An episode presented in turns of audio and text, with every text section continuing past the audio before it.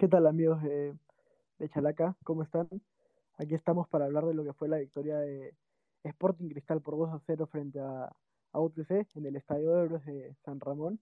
Importantes tres puntos para los dirigidos por, por Roberto Mosquera, que de momento suman nueve puntos de nueve, puntaje perfecto, recordando que descansaron la, la fecha pasada. Y UTC que no pasa por un buen momento, solo ha conseguido ganar una de las cuatro fechas del, del clausura. Eh, la fecha anterior perdió 3-1 frente a, a, Grau y ahora lo hizo 2-0 frente a, a, Sporting Cristal en local.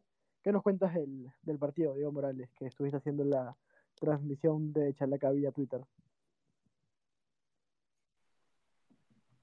Muy buenas tardes a todos nuestros oyentes de Chalaca. El partido fue muy, muy fue controlado por Sporting Cristal en el aspecto de que ha sabido controlar los tiempos del partido. Eh, UTC eh, ha tenido, en el principio del partido, ha tenido desórdenes defensivos y displicencias que fueron muy bien aprovechados por los celestes, principalmente por los costados con Alejandro Jover y, y Leandro Sosa. Yo creo que fueron importantes para la realización y la posterior victoria del equipo celeste en, en su visita a Cajamarca. Precisamente el, equipo de Cajamarca su entrenador eh, Marcelo Broni presentó un, un, cambio táctico, ¿no? Eh, al principio parecía que Luis Trujillo podía ocupar la primera línea de volantes, conociendo la, la capacidad técnica que cuenta el, el, el, número 27 de UTC, pero sin embargo, para sorpresa de todos, a, a la hora de la hora, Kironi presentó un 3-4-2-1 con Pedro Inamine en el arco, la línea de tres conformada por Nicolás Ortiz, Werner Schuller y Adrián Gutiérrez, eh, la línea de cuatro volantes formada por Eric Canales, Carlos Díez, Cristian Mejía y Luis Trujillo, un par de metros más adelante Hideyoshi Arakaki acompañado por Gaspar Gentile y como único delantero Facundo Peraza. No sé si coincides conmigo, Diego, pero creo que la línea de tres no le funcionó para nada a, a Grioni, ya sea porque no estaba trabajado o por bajas eh, actuaciones individuales, como la tuvieron Nicolás Ortiz, que falló en los dos goles, o Werner Schuller, o, o el propio Adrián Gutiérrez, que no está acostumbrado a jugar en esa posición y fue reemplazado en el minuto, en el entretiempo por Donald Millán. Sí, parece que ese tipo de ese tipo de alineación en la que, en la que están los tres centrales y Adrián Gutiérrez, que tampoco era su posición habitual, creo que le terminó costando el partido más que todo en el primer tiempo y se, y se notó una clara descoordinación entre los tres, en los tres centrales de, en esta ocasión para UTC.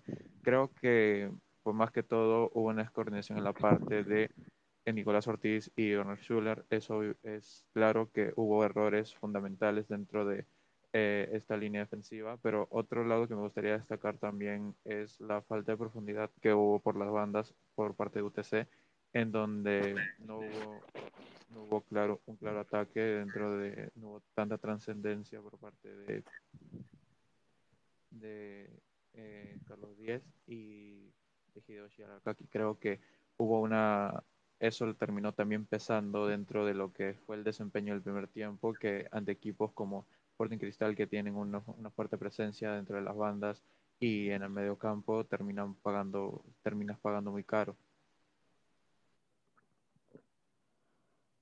Sí, ya hablaremos de, Sporting Cristal en, en, unos instantes, pero también me parece interesante, ya que hablábamos un poco del dibujo táctico de UTC y esta línea de 3 o, o de 5 como la quieren ver, Groni se dio cuenta que no funcionó, al medio tiempo ya perdía 2 a 0 y decidió replantear. El replanteo fue Donald Millán en reemplazo de Adrián Gutiérrez y el conjunto cajamarquino cambió y pasó a jugar con un 4-2-3-1 con Donald Millán en la misma línea que Hideyoshi Arakaki y Gaspar Gentile que como nos comentabas Diego no, no tuvieron una buena tarde y a pesar de la derrota creo que UTC lo intentó, ¿no? Eh, Creo que Alejandro Duarte tuvo una destacada actuación del día de hoy. No salvó tantas veces a su equipo, pero sí tuvo unas cuantas atajadas que, que fueron claves.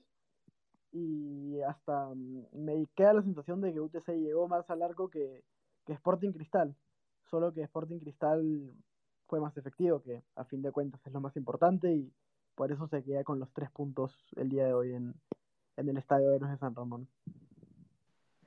Sí, la, actuación de Duarte fue muy destacada, principalmente en momentos claves del partido, como en los últimos minutos que UTC pudo poner el descuento y el, y el cuadro o el, o el trámite pudo haber cambiado en un giro de 180 grados para Sporting Cristal y me parece que es uno de los mejores, eh, una de las actuaciones más destacadas y más claves dentro del equipo celeste.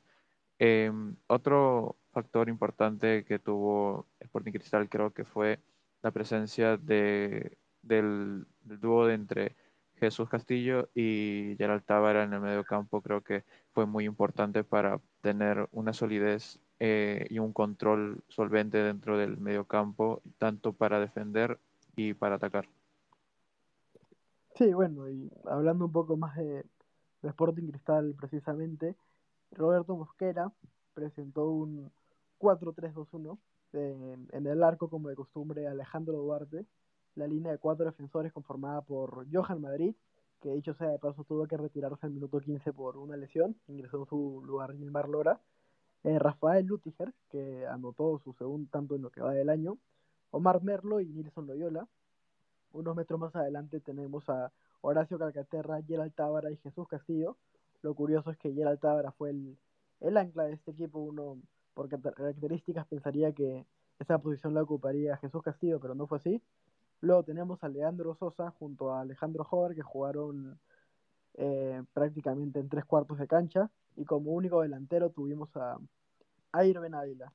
¿Qué, ¿Qué te pareció este 4-3-2-1 propuesto por Roberto Mosquera? Que creo que en general todos tuvieron una buena actuación, tanto en lo en lo colectivo como en el individual. Fue una buena tarde para los, para los cerveceros y son unos merecidos ganadores. No sé si coincides conmigo, Diego. Sí, merecido triunfo para Sporting Cristal.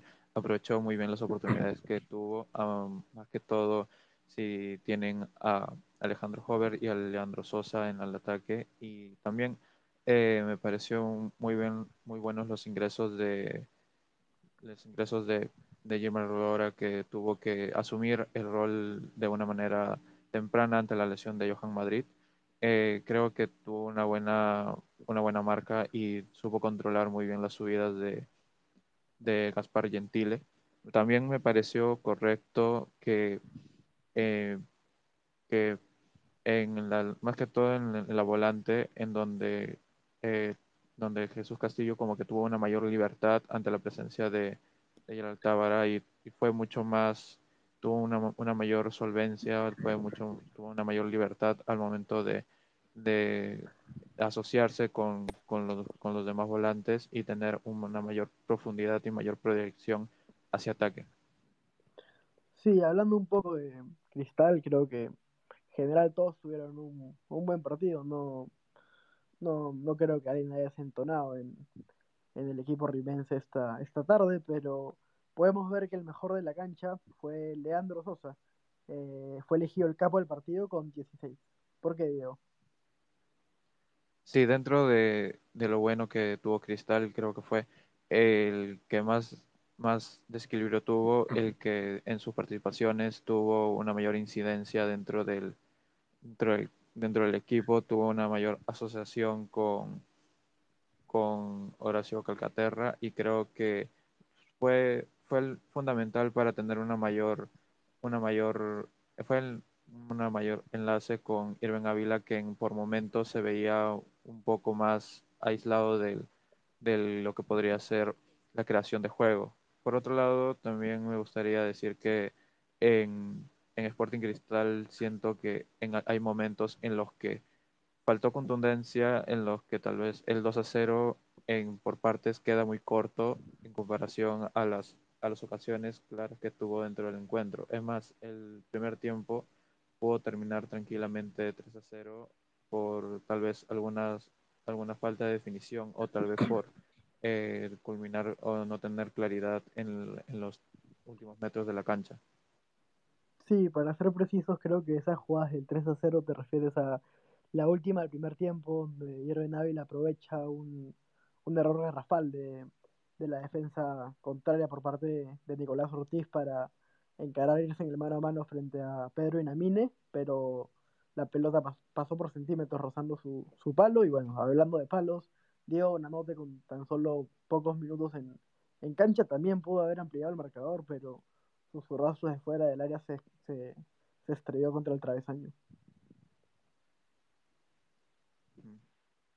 Sí, me parece que, como ya lo había mencionado antes, eh, Sporting Cristal hay partidos en los que tal vez no ha, desentonado o no ha mostrado esa, contundencia que siempre se le suele ver al equipo, al cuadro cervecero. Y parece que en este partido hubo, hubo momentos o hubo eh, dentro del trámite en donde UTC eh, tuvo la oportunidad de crear peligro y de poder tal vez poner un descuento que a la postre podría complicar más de lo debido o más de lo que debería ser a un cuadro celeste que si bien presentó un, cuadro, un, una un bloque defensivo sólido, eh, parece que pre presentó errores o presentó, in, presentó inconsistencias dentro, de, de, dentro del partido por momentos. Sí, precisamente esta falta de, de efectividad, porque hoy Sporting Cristal tuvo 15 remates, de los cuales solo dos pudieron terminar siendo gol. También se puede ver a la, a la falta de un, un 9 puro, ¿no? Un, un, delantero neto. Se fichó a Jofre Escobar, pero el día de hoy no estuvo en lista y se apostó por Irving Ávila, que es un gran jugador con muy buenas características, pero como sabemos, hace muchos años dejó de ser delantero y se le vincula más jugando por las bandas o, o atrás delantero. Entonces, capaz esa falta de, mm, de un 9, de una referencia en el área, puede ser lo, lo que le falta a Cristal para terminar de finalizar todas estas ocasiones que, que genera partido tras partido. Sí, creo que eh, a lo largo de esta temporada ha sido un problema o ha sido el debate o, o es la discusión que se le, se le ha recibido a Sporting Cristal durante todo este año. Pienso que es probable que se tenga que se deba debatir o se deba tener una mejor una mejor referencia en ataque, eh, más, más específicamente en el 9, en el responsable eh, de empujar los balones a largo. Eh, es posible que con, las, con la llegada de, de Escobar, esa si bien no se pueda solucionar tanto, habría que ver cómo, cómo va con ese tema. En estas últimas fechas o en este torneo de clausura, se va a poner interesante más que todo por la lucha de las últimas, estas van a ser las últimas oportunidades en las que tanto Sporting Cristal como otros equipos que están luchando buscan ser protagonistas en este último torneo, en esta última etapa del año, eh, busquen su última oportunidad para llegar a fases finales o clasificar a un torneo internacional como la Copa Libertadores o tal vez conformarse con una Copa Sudamericana. Sí, bueno, ya un poco para mm, cerrar este Spaces hablando de lo que le viene a, a cada equipo. UTC visitará el, el, fin de semana a Melgar en el equipo, partido muy complicado, pero los dirigidos por Marcelo Broni vienen de dos derrotas consecutivas, así que creo que tendrán que levantar la cara lo, lo antes posible, mientras que Sporting Cristal, ya habiendo descansado, enfrentará en el partido estelar de, del fin de semana, el domingo, a Alianza Lima. De momento los dos son los punteros de clausura, cada uno con, con nueve unidades. Eh, creo que son junto a Melgar los dos mejores equipos en lo que en lo que va del año y así lo refleja también la tabla de posiciones. Será el, el partido de la semana donde no solo se juegan tres puntos, sino que se juegan la punta del, del clausura. Y bueno, para cerrar este Spaces vamos a hablar eh, un poco más allá de los jugadores, porque no son los únicos que se encuentran en la cancha. También estuvo la cuarteta arbitral conformada por Alexander Blas, Mario Espichán, Miguel Kulkinbos y Seifer Cachay.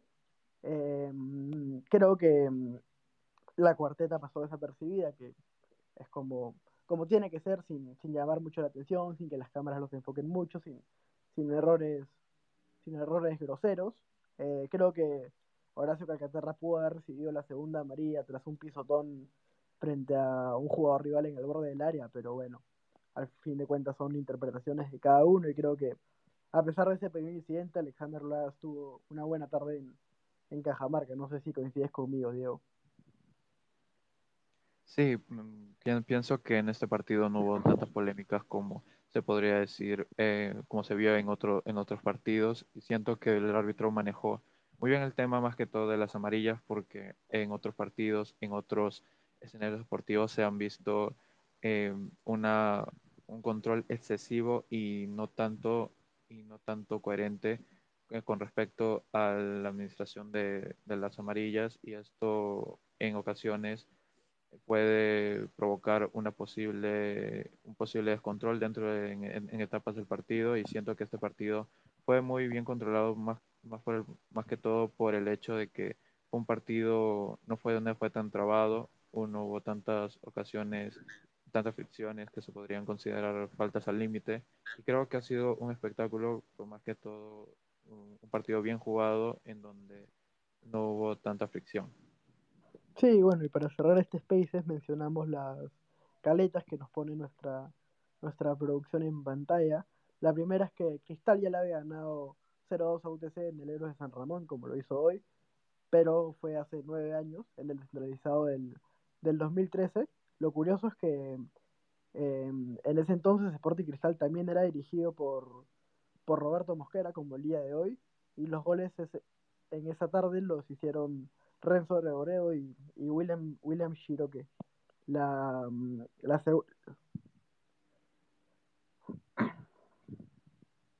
la segunda caleta de, del día de hoy es que eh, antes de su gol que anotó hoy con, con Cristal, golazo por parte de, Leandro Sosa, ya le había anotado anteriormente a, a, UTC.